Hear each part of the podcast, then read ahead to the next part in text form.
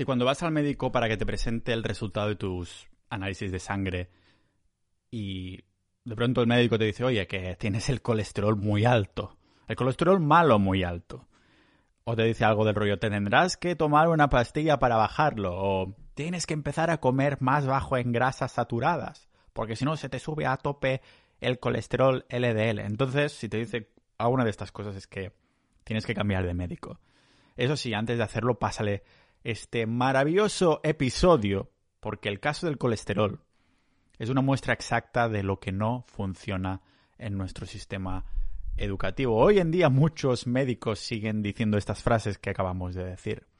El caso es que la falacia, porque esto es una falacia que vamos a aprender hoy, de que el colesterol LDL es, malo, surgió hace décadas, y hoy lo veremos, veremos un poco la historia y la tontería que fue que saliera y se aceptara como realidad.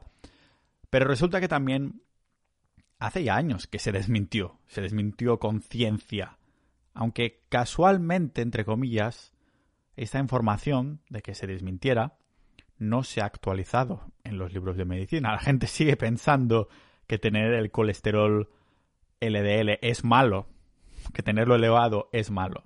Hoy, como digo, lo, lo desmentimos, pero como digo, no es casualidad que no se haya actualizado en los libros de medicina y que los doctores sigan repitiendo estas frases, al menos la mayoría de doctores.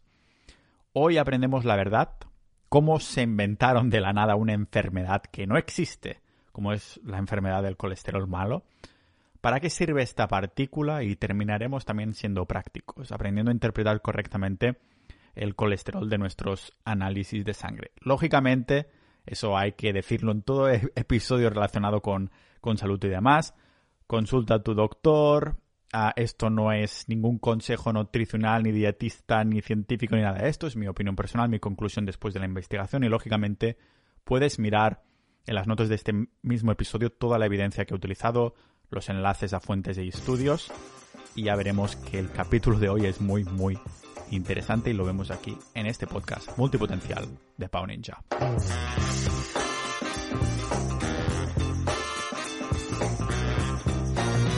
Lo primero que tengo que decir es que el episodio de hoy ha sido inspirado por esos miembros de Sociedad Ninja que han compartido sus resultados de análisis de sangre en el canal que tenemos de, carnismo, de la dieta carnívora, compartiendo cómo estaba su colesterol, cómo iban de hormonas y todas esas cosas, y analizándolos ahí juntos, ¿no? Teniendo ahí debates súper chulos Ah, y muy sanos, sobre todo, que es algo que no se encuentra en el podcast en público. Si vais ahí a los comentarios de YouTube o de iBox o todo eso, ya paso de mirarlos en su mayoría porque está lleno de, toxicismo, que de gente que ni siquiera se escucha todo el episodio. Así que el episodio de hoy va dedicado a estas personas que habéis compartido, por ejemplo, a Laura Junquera o a Seseo, ah, que recientemente compartía sus resultados de, de análisis de en sangre y, justamente se encontró con un doctor, ¿no? Que le decía, te tendrás que tomar una pastilla para el colesterol malo. Y entonces Seseo, este usuario de, Sociedad Ninja, le dijo una cosa que yo había mencionado en mis capítulos, ¿no? De, de un proceso que en contacto del colesterol malo con el azúcar sucede. Y el doctor pues le dijo, no, no, que te tienes que tomar una pastilla, que no sé lo que me estás contando, ¿de acuerdo? Estos episodios como el de hoy no intentamos ser más listos que nadie, pero intentamos ir más allá. ¿Por qué? El porqué de las cosas. si te dicen que tienes que bajar el colesterol malo, pregunta por qué. ¿Qué pasa con el colesterol malo? ¿Qué hace? Hoy lo vamos a aprender. Y antes, como digo, agradecer a todos los miembros de Sociedad.ninja. Si queréis apoyar estas horas de trabajo del podcast, podéis uniros a Sociedad.ninja. Tenemos ahí una comunidad multipotencial maravillosa y súper sana y es una manera, como digo, de apoyarme económicamente con estas horas que dedico, que no son pocas, y con lo que cuesta menos de una cerveza en Noruega. ¿De dónde viene esto, no? Esta idea del colesterol malo. Pues la idea viene de la década de los 50, cuando el zoólogo, no médico ni nutricionista, sino zoólogo, Ansel Keys, salió con su ah, hipótesis lipídica. Una hipótesis ya desmentida tantas veces, pero que por alguna razón parece no haber llegado a la mayoría de carreras de medicina. Recordemos que hipótesis significa que no está demostrada. ¿Y cómo iba a ser la hipótesis de Ansel Keys demostrable? en sus modelos para sacar información, sacar esa información, digamos, de, la bata, del sobaco, ah, y para concluir que el colesterol era malo, LDL era malo, utilizó conejos en los que les dio grasas saturadas y demostrar, entre comillas, que se les taponaban las arterias. Repito, utilizó conejos en sus modelos. Un maldito herbívoro. Ansel Keys quiso llevar esta teoría también a los humanos para demostrarlo y organizó el llamado Estudio de los Siete Países para probarlo. Lo que pasa es que este estudio, en verdad, no se probó en siete países, se probó en 22 países, pero solo se publicaron como siete porque el resto de 15 países no se ajustaba a su narrativa, a su hipótesis. Entonces, ¿por qué necesitamos desmentir el colesterol LDL y seguir llamándolo malo? Podría ser que fuera porque las ah, estatinas, las pastillas para bajar el colesterol artificialmente, facturan miles de millones al año en cada país. De los alimentos realmente malos para la salud concluimos, y os lo comentaré en un episodio, que lo que no lo que realmente nos está petando la salud son varios, ¿vale? Los alimentos, pero sobre todo el azúcar y los aceites vegetales de semillas que están presentes en cada maldita comida empaquetada o restaurante al que vayas que habrán cocinado con este tipo de aceites, porque el aceite de oliva virgen extra es mucho más caro y lo mismo con el de coco. Así que me parece flipante que toda esta pirámide nutricional que seguimos para mantener el colesterol LDL bajo esté basada en una hipótesis de un zoólogo que inyectó colesterol a un animal herbívoro y manipuló los resultados de sus estudios. Quiero volver a remarcar que la aberración que provocó Ansel Keys ya ha sido desmentido por estudios exhaustivos, pero la bola de nieve de la industria antigrasas es ya demasiado grande.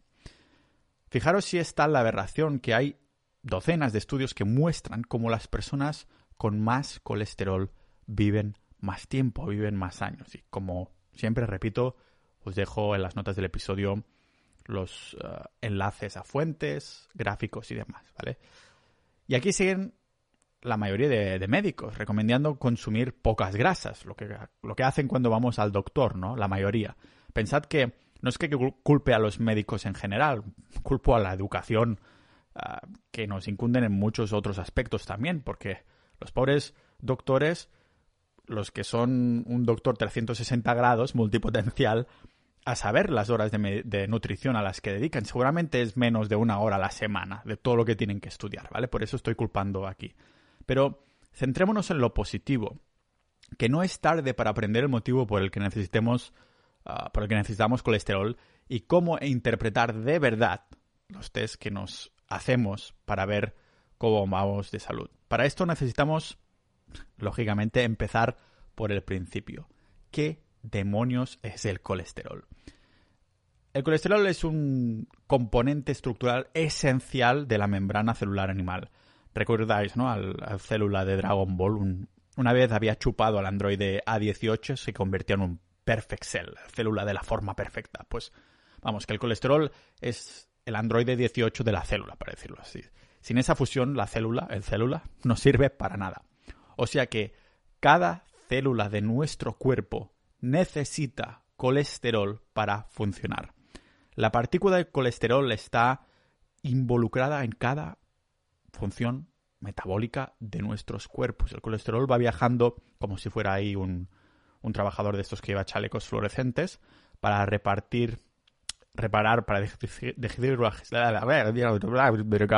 parece el pingu ah, para repartir y reparar tejidos y aún así nos da miedo. O sea nos da miedo una maldita partícula antiinflamatoria necesaria para todas nuestras células. Pero las funciones metabólicas el funcionamiento de las células y manejar la inflamación no es única función nuestras hormonas también necesitan colesterol para funcionar y desempeñarse como tienen que hacerlo.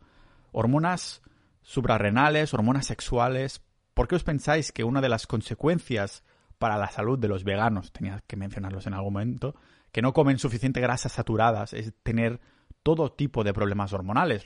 La de casos, testimonios de mujeres que podéis encontrar por, por foros o por YouTube mismo, que, comparten que siguiendo dietas veganas se han perdido la regla, se les ha ido la regla en dietas veganas y que cuando dejan de ser veganas, todo empieza a mejorar. ¿Qué otra manera tiene la naturaleza de decirte, oye, tú mejor que no tengas descendencia, ¿vale? No estás bien, algo no funciona, no eres fértil, tus hijos podrían tener problemas de salud y no sobrevivir, así que mejor que no tengas hijos. Es la manera más natural que tiene la naturaleza para decirte que algo no estás haciendo bien. Y hablando de cosas que hacen vomitar, el colesterol también es indispensable para la creación de la bilis. Eso que vomitabas tanto de adolescente cuando hacías botellonas. No nos olvidemos que la bilis, si la estoy mencionando, no solo porque quiera hilarlo con el tema de vomitar y cosas así, sino que la bilis es indispensable para digerir y absorber las grasas y vitaminas liposolubles en el intestino delgado. ¿Os acordáis de cuáles eran las vitaminas más importantes para la vida humana, ¿no? Que lo había mencionado por aquí. Exacto, eran las liposolubles. Por algo las menciono. Son la vitamina A, la vitamina D, la vitamina E y la K. Que solo se pueden absorber con grasas saturadas que vienen de productos animales. Vamos, que sin colesterol no hay absorción de nutrientes, sobre todo los nutrientes más básicos, más vitales para la vida humana. En vez de esto, lo que hacemos es lo contrario, evitar las grasas saturadas por miedo al colesterol y tócate los collons porque encima nos metemos de antinutrientes hasta el culete, lo que empeora aún más toda esa biodisponibilidad. Algunas personas querrán argumentar que el cuerpo produce colesterol por sí solo, por sí mismo, y es verdad, el cuerpo produce una parte, imaginad si es importante esta partícula, pero no es ni de lejos suficiente. Pensad que las grasas animales tienen que estar presentes en el estómago para poder absorber estas vitaminas de manera óptima. No grasas animales, no parte, para decirlo un poco más simplificado. Y aún más importante es que también necesitamos el colesterol para absorber la vitamina D3 que no solo es una vitamina, sino es una maldita hormona. Tenemos un estudio, de varios que hay, que nos muestra que los niveles de vitamina D3, después de ser expuestos a la luz, se correlacionó directamente con los niveles de colesterol. O sea, dicho en lenguaje ninja de la vida, como más alto, mejor. Y hablando de alto, algo que también necesitamos decir alto, repetir en voz alta, es lo siguiente. Solo los productos animales tienen colesterol. Aunque hay varios tipos de colesterol, hoy queremos desmentir el LDL, el irónicamente mal llamado malo, colesterol malo. Pensad que el LDL transporta el colesterol y los triglicéridos por la circulación, así que el título, el título de malo es poco merecido porque el LDL cumple ahí montones de funciones importantes y solo se convierte en un problema con el, ah, el potencial de estrechar las arterias cuando la partícula se daña, cuando la partícula de LDL se daña. Y aquí la pregunta del millón, ¿no? ¿Qué lo daña? ¿Cómo se daña? Pues primero tenemos que clarificar el concepto de colesterol y de la partícula LDL. El colesterol no es lo que creemos que estamos midiendo en un test o en un análisis de colesterol cuando nos hacemos la prueba. Cuando médicamente se usa el término colesterol, que sepamos que no estamos hablando de colesterol en absoluto. Cuando hablamos del colesterol LDL, en realidad estamos hablando de una partícula LDL, que es una partícula hecha de proteínas además de otras cosas que lleva dentro. Parte de estas cosas que lleva dentro es el colesterol, pero toda la unidad en sí misma es una lipoproteína. Sabemos como hecho irrefutable que incorporando grasas saturadas en la dieta que pues que se nos incrementará el LDL. No subirá. Em, haces un análisis después de haber comido muchas grasas saturadas, que se lo digan a cualquier persona que como yo ha seguido la dieta carnívora, y te sube el LDL. Pero esto no significa que sea malo. ¿Por qué? Bueno, la razón es porque existen distintos tipos de poblaciones de colesterol LDL. Hace unos 30, 40 años en los test de sangre, sí que los pacientes y doctores solo se preocupaban del del colesterol total en sangre sin distinción de tipo de colesterol. Ahora tenemos el HDL, que llamamos bueno, el, y el LDL, que llamamos malo, pero también podemos dividir aún más este mal colesterol en más poblaciones dependiendo de si se ha dañado o no. A lo que me refiero es que si una persona sale con que tiene un colesterol elevadísimo de LDL, pero este LDL no está dañado, no tiene ninguna consecuencia negativa para la salud. Puede ser tan alto como quieras y estar feliz y sano como un girasol. El problema es cuando se daña, porque entonces sí que es cuando se puede ir apilando en los vasos sanguíneos y causar todo tipo de problemas de la salud. Y como digo, ¿qué lo daña? Pues lo que daña el colesterol LDL y entonces pasa a ser peligroso es el azúcar, o más concretamente la molécula ¿no? del azúcar. ¿Y cómo sucede? Pues es como mm, encontrarte con tu ex y verte forzado a interactuar con ella. De ahí no saldrá nada bueno. O sea que el LDL en contacto con el azúcar pasa por un proceso mm, oxidativo llamado glicación. Donde, ¿qué pasa?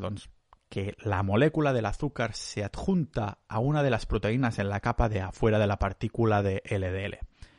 El problema es que cuando se adjunta este azúcar, esta molécula, con LDL, cambia la manera en cómo funciona, en cómo debería funcionar, cómo cuáles son sus funciones del LDL. Entonces, la buena de la partícula no puede hacer lo que normalmente haría y lo que está diseñada para hacer, porque está dañada. O sea que deja de poder ser reciclada por el hígado. Como no puede ser reciclada, es cuando se empiezan a acumular en los vasos sanguíneos. O sea que hemos etiquetado una partícula esencial para la vida humana como mala, cuando en verdad ha sido la maldita molécula del azúcar que nos ha llevado a los problemas en primera instancia. O sea, culpa al conductor, no culpes al vehículo. Como nuestros cuerpos serranos no la pueden expulsar del cuerpo con los mecanismos normales, pues terminan en el revestimiento de los vasos sanguíneos. Nuestras células guardianas, las llamadas macrófagos, tienen una función de, deshacerse de cuerpos ahí extraños, así que, ah, bueno, funcionan como si fuera un maldito Pac-Man. Empiezan a, a comer, a tragarse ahí esas partículas extrañas, que en este caso serían las partículas de LDL dañadas, porque no han podido entrar y no son identificables, ¿no? No han podido entrar en el hígado, no han podido ser recicladas. Pero estos guardianos, los ah, macrófagos, no tocarán colesterol sano, solo tocarán el colesterol dañado. Vamos, que lo podríamos resumir diciendo que es la grasa saturada que nos sube el colesterol, sí, pero es el azúcar el que lo daña y el que causa los problemas. Es la glucosa que nos oxida el LDL, pero otra cosa interesante es que todo este proceso se vuelve aún más rápido. Este, este daño oxidativo, este estrés oxidativo, este daño que sufre el LDL, se vuelve mucho más rápido, sucede más rápido, hay menos capacidad del cuerpo de reciclarse si tenemos exceso de omega 6 en el cuerpo. Que casualmente en Occidente todo el mundo tiene exceso de omega 6 por culpa de el consumo de carne industrial, no de pasto, pero sobre todo por cocinar con los aceites de semillas ah, vegetales, los pufas, o también beber estas leches que saben también, ¿no? De, de avena, de arroz, no sé qué. Mirad, la mayoría tienen incorporadas algún tipo de aceite de semillas vegetales. Pero para entenderlo un poco mejor, vamos a ver el proceso. Primero, la lipoproteína VLDL es excretada por el hígado y va desprendiéndose de material como si fuera un tren de carga con distintas paradas que tiene que hacer y sacar ahí su, carga.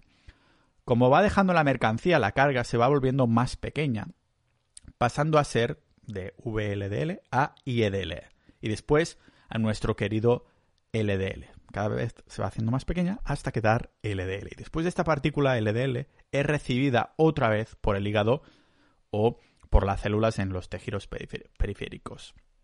O al, menos así es como, es como debería ser. Veréis, tanto el hígado como los tejidos periféricos tienen un receptor, un receptor de LDL. Vendría a ser como, como el portero de discoteca. Imaginaos que vais a una disco y hay, hay una sección VIP, Very Important Person, hay una sección VIP muy exclusiva en la que solo los miembros de Sociedad Ninja pueden entrar, Sociedad.ninja para dar soporte a este maravilloso podcast, pero también las partículas de LDL que lo puedan acreditar pueden entrar ahí, ¿vale? ¿Y cómo identificas las proteínas LDL? Los miembros de Sociedad Ninja ya sabes identificarlos porque son todos guapísimos, guapísimas, súper inteligentes y súper multipotenciales. Pero ¿cómo identificas la partícula de, de LDL, estos receptores, estos porteros de biblioteca? Pues necesitas el carnet VIP para entrar. En nuestro cuerpo, el carnet VIP es una proteína muy específica en la propia partícula de LDL llamada apolipoproteína B100, que se dice en corto porque yo no lo sé pronunciar bien, pronunciar bien ApoB100, ¿vale? ¿Qué pasa si le enseñas al portero una tarjeta que está rota, una tarjeta VIP rota o que no se parece al resto de tarjetas, que la has puesto ahí con celo o cinta aislante para intentar colar? Pues que te enseñará la puerta de salida, que no te dejará pasar en la zona VIP. Lo importante que tenemos que recordar aquí es que hay una sola proteína, una sola, ¿eh? Solo una. Una proteína de estas ApoB100 por cada partícula LDL. O sea, recordad, imaginaos una cosa rodoncita, que es la partícula LDL, y como encima hay como un chip, esta partícula, ¿vale? Esta proteína que está como adjuntada a la propia partícula. Esto es, solo hay una, ¿vale? Así que el problema es dañar esta única proteína, porque entonces no te dejan pasar en la sala VIP, en el riñón. Perdón, en el hígado. ¿Y qué lo daña? Pues esa maldita glicación de la que estamos hablando. El daño oxidativo que el azúcar provoca en el LDL que, que, se centra en dañar a esta proteína. Se centran en jodernos la tarjeta VIP que nos permitía estar en la sección, ah, en esa sección de la disco donde está el resto de colegas. ¿Qué pasa entonces con este LDL dañado por la glucosa? que no puede pasar? Pues que empiezan ahí a, oh, con sus cubatas y tal a deambular por la zona no exclusiva. o sea, la zona común, en este caso sería la sangre. La sangre es la sala por la que pasa todo Dios. El LDL dañado, sin pase VIP, se empieza a acumular porque está ya muy borracho, está ya muy perjudicado, no tiene pase VIP, está muy borracho, lo ha perdido, demasiado azúcar, demasiado cubata, Coca-Cola y todo eso. Así que, así que se empieza a acumular en la sala común ah, como los borrachuzos que no saben qué pollas hacen ahí. El LDL se va acumulando en la circulación, en la sala común, porque no son reconocidos por los receptores. Y aquí es cuando vemos en los test un número elevado de partículas LDL.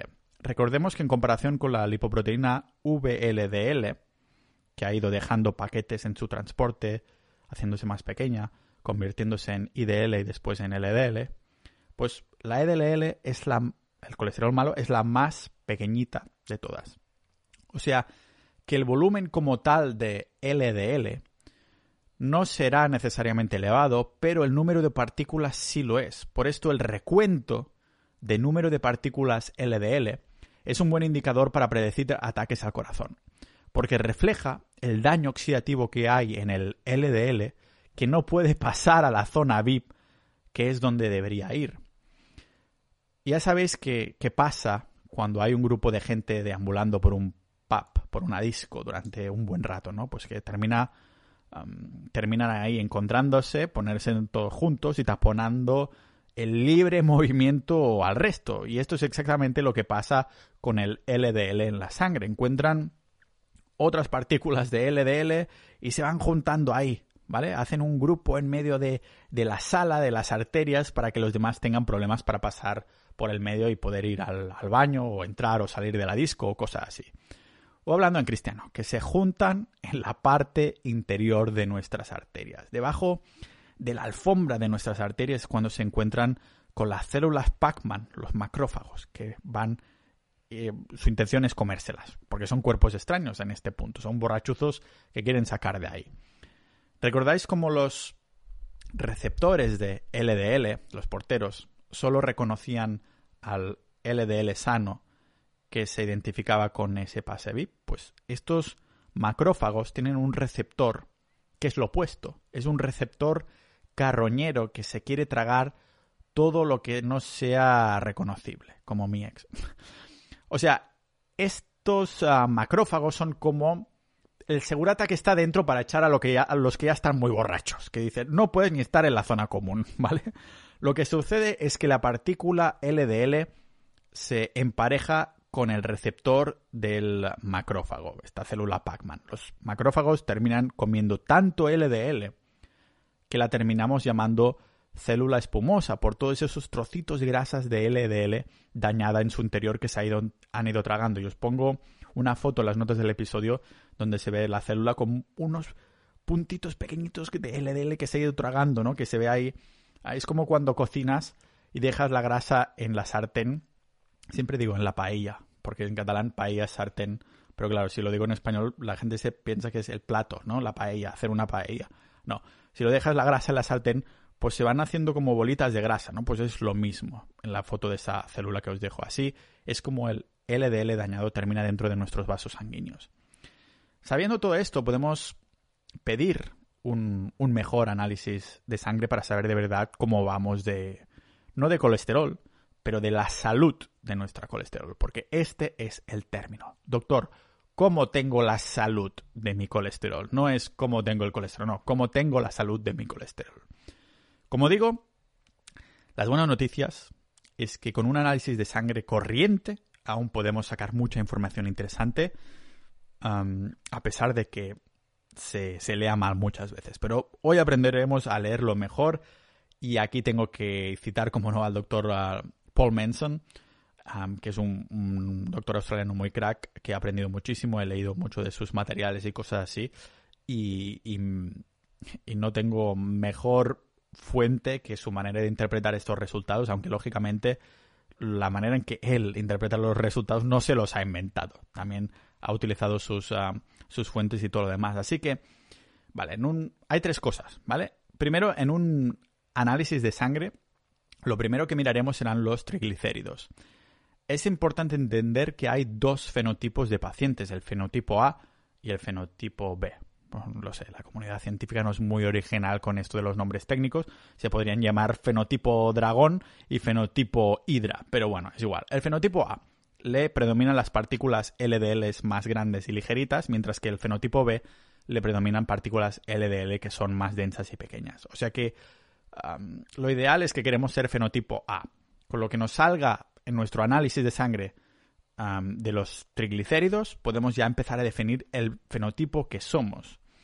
Si nuestros triglicéridos son menos de 40 ah, miligramos del decilitro, lo más probable es que seamos fenotipo A y podemos estar cómodos con los resultados. Por contra, si tenemos más de 180 en triglicéridos, casi seguro que somos de fenotipo B y queremos mirar más cosas, ¿vale? O sea que si el resultado sale que tenemos los triglicéridos bajos y el colesterol alto, es que seguramente seamos de fenotipo A y nos podamos relajar. Y si nos sale que el colesterol total es alto y el HDL también lo es. Pues bueno, podemos utilizar el mismo gráfico Ah, estos gráficos son muy visuales y os irá a ver las notas del episodio, pero si no los tenéis a mano, no pasa absolutamente nada porque os lo estoy diciendo con números, ¿vale?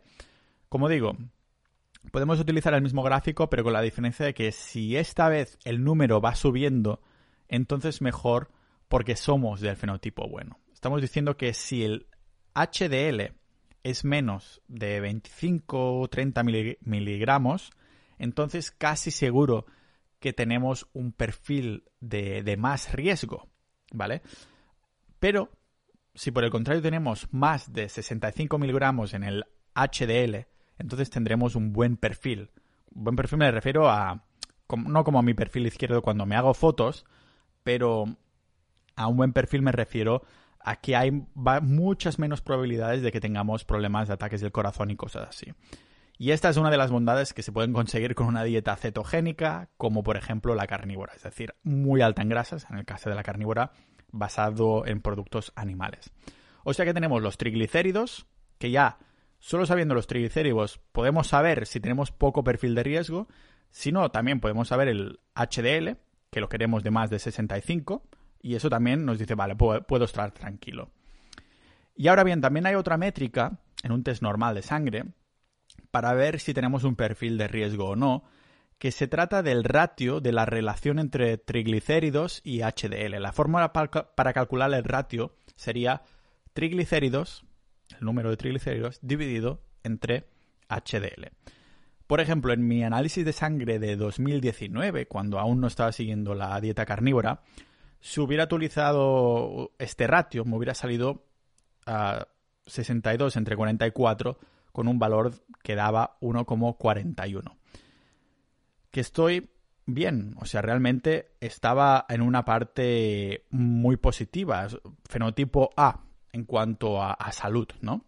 Ahora a saber a cuánto está, pero me gusta pensar que estaré, estaré mejor. Aún así, el compañero Carles, el, miembro de Sociedad.ninja que compartió sus análisis ah, con el, el, nick de Seseo, después de haber seguido la dieta carnívora un tiempo, lógicamente motivado por problemas inmunes y estas cosas, y haberse hecho análisis de sangre, el resultado le sale 1,35, mucho mejor que yo en 2019. Lo que significa con este 1,35 en el ratio de triglicéridos y HDL es que está al 100% en la zona verde de fenotipo A. Vamos, que puede estar muy cómodo con sus resultados y una dieta basada en carne. y podemos decir que eso, ¿no? Que le ha hecho más bien que otra cosa según esto y también por la experiencia que nos contaba en Sociedad Ninja, en el grupo. O sea que este ratio nos da valores para saber si estamos en una zona saludable o no, ¿vale? En miligramos es bueno si es de ese ratio da un resultado de menos 1,4 y es malo si da más de 4. Perdón, es bueno si, sale un resultado de menos de 1,8 y es malo si sale un resultado de más de 4. Recordar pues que los análisis de sangre siempre considerar lo que nos dice el médico, claro está, pero aparte de esto me gusta a mí mirar los valores que hemos comentado hoy de la siguiente manera. Si los triglicéridos son de menos de 40 miligramos, ya me quedo tranquilo. Si no lo son, miraré qué tal el colesterol HDL. Si el HDL es de más de 65 miligramos, ya me quedo tranquilo. Si no lo es, pues miraré el ratio de triglicéridos HDL. Si el ratio este es de menos de 1,8, entonces ya me quedo tranquilo. Es decir, primero miro triglicéridos, si estoy contento ya dejo de mirar, si no miro HDL, si estoy contento dejo de mirar y si no pues miro este ratio. Muy bien, Pau, pero ¿y si estoy entre los parámetros del medio? No soy ni bueno ni malo, no soy ni fenotipo A ni fenotipo B. Si no me sale ningún fenotipo, entonces ¿qué? Bueno, entonces sí valdría la pena hacer algún test específico de colesterol. Con los miembros de la comunidad en sociedad.ninja que deciden compartir sus análisis y que han seguido una dieta carnívora durante un tiempo, vemos cómo encajarán al menos una de estas categorías y se pueden quedar tranquilos. Y si no encajan, pues el médico os tendría que recomendar algún test más detallista, por ejemplo, mirando la puntuación de calcio de, las arteria, de la arteria coronaria, o una sufracción de lípidos, o marcador inflamatorios, ah, que también son muy predictivos. Y esto, lógicamente, será decisión del doctor para ver dónde están las sospechas de que os puede pasar y demás para sacar información buena y exacta, el test ah, más exhaustivo sería pedir una hemoglobina A1C, que es HbA1c. Se llama test HbA1c. Que este test HbA1c sería una prueba mucho más concluyente para ver nuestro riesgo real de enfermedades del corazón porque mira más de cerca cómo la molécula, la molécula del azúcar ataca o se adjunta esta, a la otra partícula. Se correlaciona con niveles altos de glucosa. Es por esto que los diabéticos tienen más probabilidades de sufrir ataques del corazón. Si tienes un LDL muy alto y pasas a algún tipo de dieta cetogénica, se ha demostrado que al cabo de tres días el LDL bajará si nos hacemos un análisis de sangre al cabo de tres días. ¿Y por qué sucede? Pues volvemos a estos receptores de LDL de los que hablábamos, que recordemos que son los que sacan las partículas de LDL y los devuelven al hígado.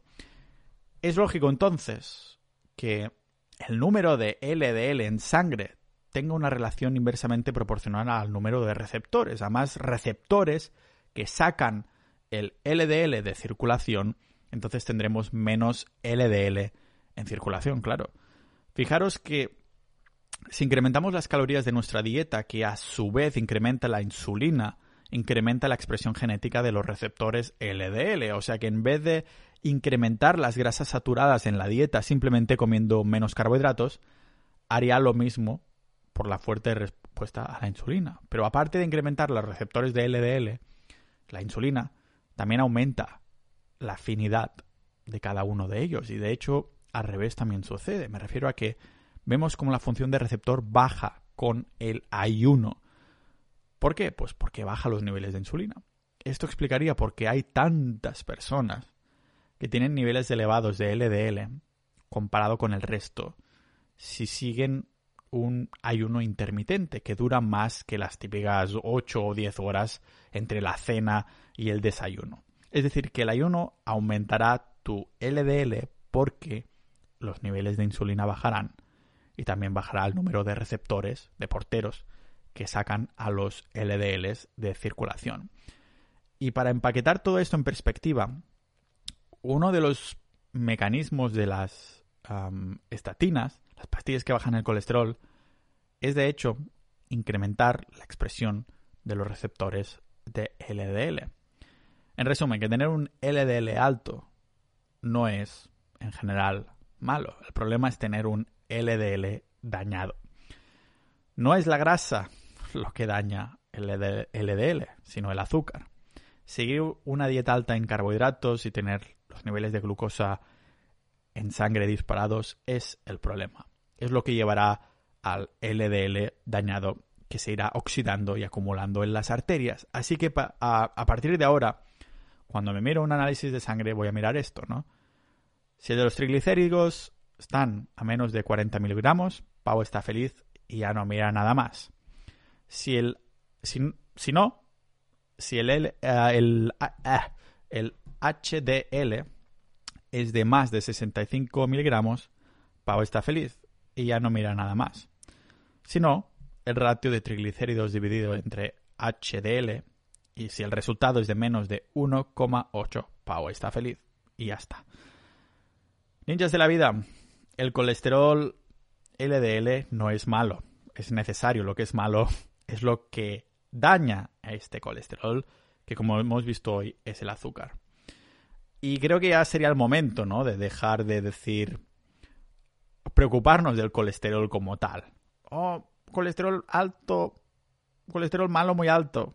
O me tendría que bajar el colesterol o dieta bajas en grasa. Ha sido, es ya el momento de decir, oye, esto forma parte del pasado. Esto salió de Ansel Keys y desde entonces lo hemos adoptado y lógicamente hemos enriquecido a montones de farmacéuticas haciendo estas pastillitas, ¿no? Que la gente, ¿cómo no va a ser, no va a dar pasta si es algo que te tienes que tomar continuamente, recurrentemente, tienes que dejarte tu pasta en eso. Así que hoy quería desmentir la gran mentira del colesterol malo o cómo se inventaron una enfermedad, cómo este mito ya se desmintió, pero simplemente por el hecho de económico, como siempre, pues casualmente no se ha hecho demasiado público. Aunque han empezado a haber algunos documentales interesantes que lo, que lo desmentían, pero yo lógicamente quería hacer mi propia investigación y compartirlo con vosotros. Como siempre, recordaros que esto no es consejo ni de salud, ni nutricional, ni nada por el estilo. Es mis conclusiones propias. Mi, eso es el fruto de mi investigación. Una investigación que si queréis apoyar a que siga haciendo este tipo de experimentos, divulgación y demás, pues podéis hacer a través de sociedad.ninja para uniros a la comunidad y escuchar episodios exclusivos. Mil gracias a los que ya son miembros de Sociedad Ninja y nos vemos en los próximos episodios de este podcast multipotencial de Pau Ninja.